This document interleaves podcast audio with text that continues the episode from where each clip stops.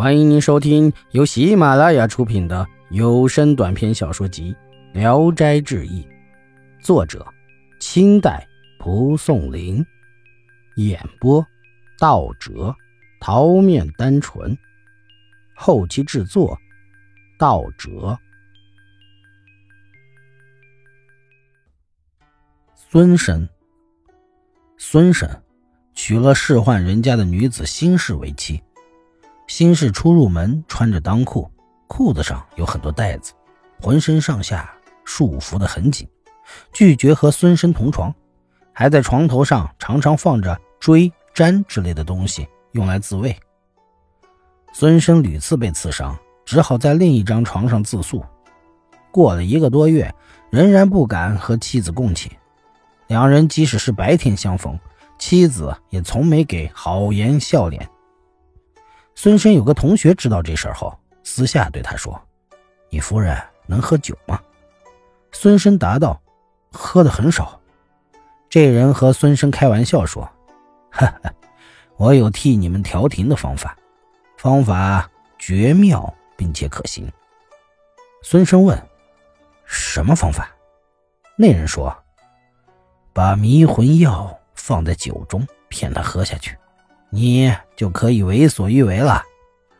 孙生笑了，但暗自佩服这个方法很好。于是向医生询问，亲自用酒煮乌头，把煮好的酒放在桌上。到了晚上，孙生斟上另一种酒，独自喝了几杯，睡下了。像这样过了三晚上，妻子始终不喝那药酒。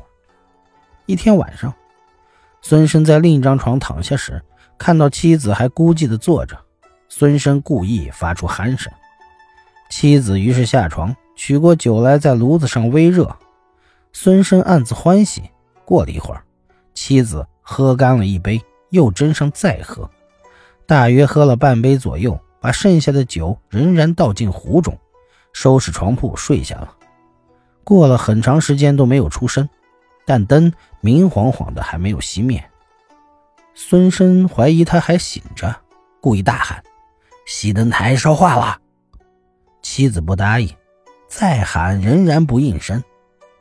孙生光着身子过去一看，妻子已经醉睡如泥。孙生揭开被子，轻轻躺进去，层层割断他身上的束结。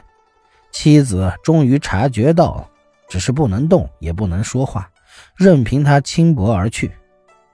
妻子醒过来后，心里感到很怨恨，便上吊自杀了。孙生梦中听到了吼喘声，起身奔去查看，见妻子的舌头已经伸出大约两寸左右了。孙生大惊，割断绳索，把他扶到床上。过了一个时辰，他才苏醒过来。孙生从此非常厌恶妻子，夫妻避道而行，相遇就各自低下头。过了四五年，两人没说一句话。妻子有时在家中正和别人嬉笑着，一见丈夫来了，脸色立变，严肃的像蒙上了一层霜。孙生曾寄宿在书斋中，整年不回家，即使强迫他回家，也只是面对墙壁消磨时光，默然就诊罢了。孙生的父母对此非常的忧虑。一天。有一个老尼来到孙婶家，见了孙妻，倍加的赞誉。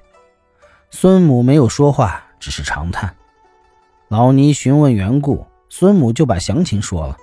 老尼说：“这是很容易办的事。”孙母高兴地说：“买一幅春宫图，三天后为你镇服他。”老尼偷看室内无人，低声说：“倘若能使媳妇儿回心转意。”我不在乎花费多少报酬。老尼离去后，孙母就买好东西等着。过了三天，老尼果然来了，嘱咐说：“此事必须非常保密，不要让他夫妻二人知道。”于是剪下图中人物像，又拿出三枚针、一撮艾草，一并用白纸包好。纸包外面绘上几幅像蚯蚓形状的图画，让孙生的母亲把妇人骗了出去。偷拿到他的枕头，撕开线缝，把那些东西放进去，然后仍然缝好，放回原处。老尼这才离开了。到了晚上，孙母强让儿子回家睡觉，并派一老妇去偷听。将过二更时，听到孙七呼唤孙生小名，孙生不答。过了一会儿，孙七再唤，孙生厌烦，没有好生气。天亮后，孙母走进儿子的房间，见夫妻二人脸面相背，以为老尼的计策是骗人的。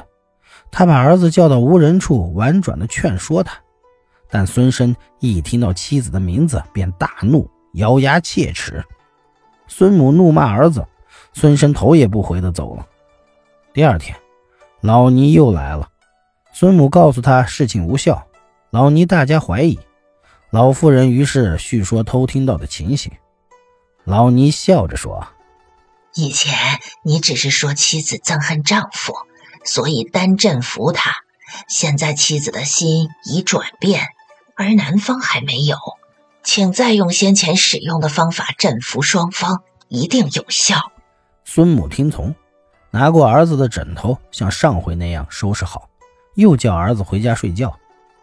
过了一更，好像听到两张床上有转侧声，两人不时咳嗽，都像睡不着的样子。时间久了，听到两人在一张床上说话，但隐隐约约的听不清楚。天将亮。还听到了痴痴的嬉笑声，不绝于耳。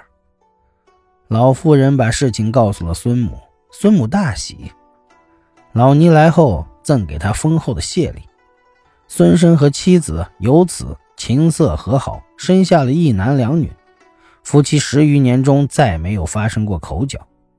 周围的人私下询问其中的原因，孙生笑着说：“先前看到妻子的身影就发怒。”以后听到妻子的声音就喜欢，我自己也不能解释这是什么心情。